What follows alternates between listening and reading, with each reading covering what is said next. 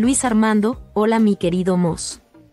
Si bien entiendo que el hecho de cierta incomodidad durante la práctica significa que estoy practicando el curso, llegará el día en que ya no me sentiré incómodo ni oponerme. Efectivamente, querido amigo Luis Armando, llegará un día en el que la práctica te permita ver todo desde una perspectiva en que no hay resistencia ni conflicto, porque la incomodidad no surge por la práctica del curso, sino más bien que el curso te está mostrando lo incómodo que vives día con día. Pero es que parece increíble, pero nos hemos acostumbrado a la incomodidad. Hemos tenido el paradigma. Todos queremos la comodidad. ¿Sabes por qué? Porque estamos acostumbrados a la incomodidad. Me incomoda tu cara, me incomoda mi cara, me incomoda pagar impuestos, me incomoda no tener trabajo, me incomoda tener trabajo, me incomoda tener 11, 11 niños, me incomoda no tener 11, 11, niños, me incomoda rascarme el peyoyo, me incomoda que haya un sonidito que me esté quitando la... Spring Fox y se ha suscrito al canal. Bienvenido. Me incomoda que me interrumpa Lupita en el momento que estoy dando mi discurso, pero no nos damos cuenta. La incomodidad es la queja constante. Así que querido amigo, Luis Armando, esa queja constante en tu mente se ha convertido en una costumbre en tu vida. Lo que hace el curso de milagros es decirte, mira, te voy a decir a qué te acostumbraste. Y tú dices, wow, este mendigo curso me está causando incomodidad. Cierta incomodidad durante la práctica. No, es que la tenías, pero ahora te la está mostrando. Así que cuando ya te das cuenta de la incomodidad, es cuando dices, a ver, creo que lo que quiero es otra cosa, ya no quiero ser incómodo, ya no quiero vivir incómodo, sino lo que yo lo que quiero es otra cosa, quiero vivir sin incomodidad mental. Por eso es que llega un momento en el que te preguntas, ¿esta incomodidad que vivo es un conflicto interno, como lo comentamos hace un rato, entre lo que quiero y lo que estoy haciendo.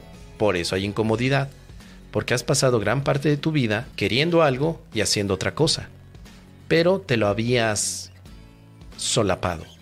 Así que llega un momento en el que el curso te dice, mira, lo que tú te solapaste, te lo zorraja en la jeta y te dice, mira, aquí está.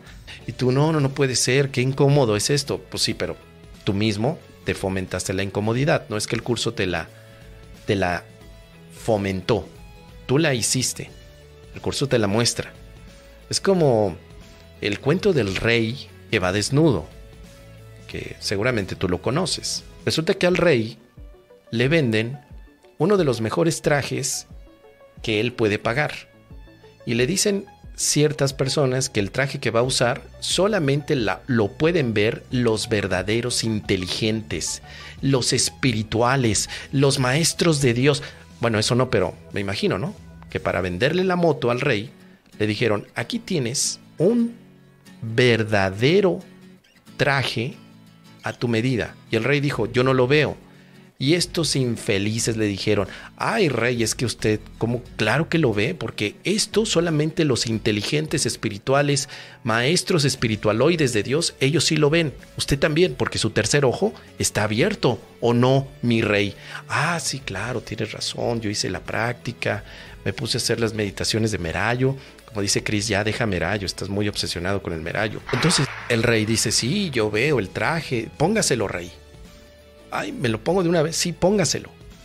Se quita toda la ropa y se pone el traje invisible. Y ahí va el rey. De pronto, todo el pueblo empieza a ver al rey que camina por las calles presumiendo su traje invisible. Y el rey pensaba que los demás le estaban haciendo notar el hermoso traje cuando de pronto un chamaco llega y le dice, oye, es que ahí no hay nada, el rey va desnudo.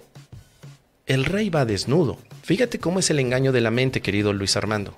Pensamos que traemos algo cuando de pronto nos dicen, lo que está allí no lo habías notado.